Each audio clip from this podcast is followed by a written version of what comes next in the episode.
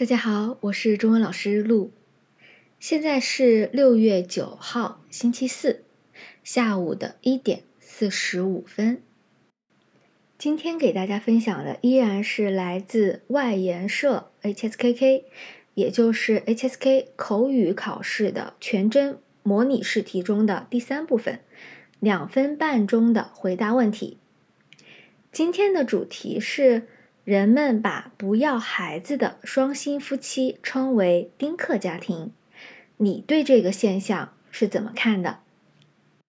首先，我们来看一下外研社官方给出的一个参考答案。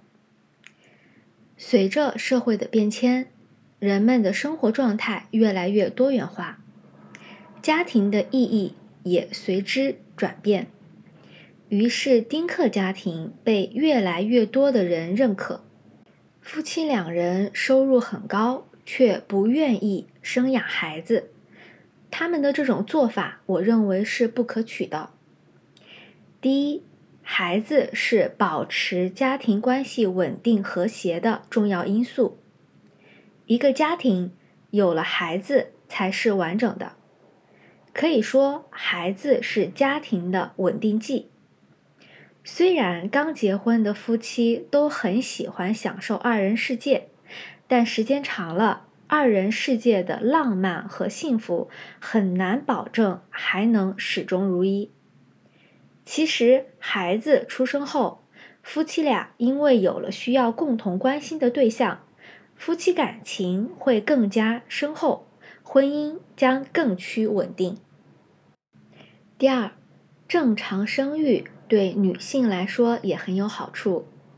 据说，一次完整的孕育过程可以提高女性的各种抵抗力，减少妇科疾病的发生。而且，抚养孩子能使女性学会包容，还能使她们更有爱心。有孩子的女性往往比没有孩子的女性性格更平和，更易宽容和体谅别人。第三，对于人类自身来说，繁衍后代是必须的。生育后代、维持人类的繁衍生息是家庭的责任。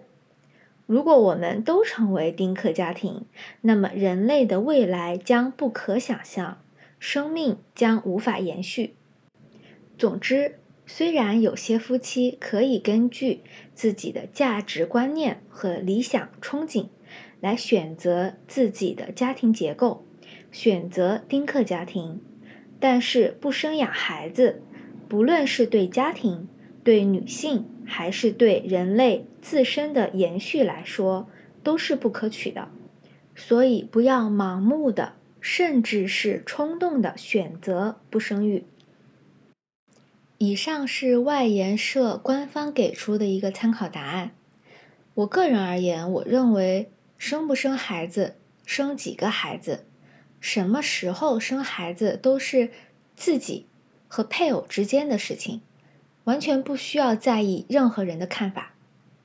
现实生活中选择丁克的家庭，原因也有很多种，有些是迫于经济或者是疾病的无奈，有些是单纯就不喜欢孩子，有些是喜欢孩子。但有比生养孩子更重要、更有趣的事情要去做，不愿意生而不养，索性就不生了。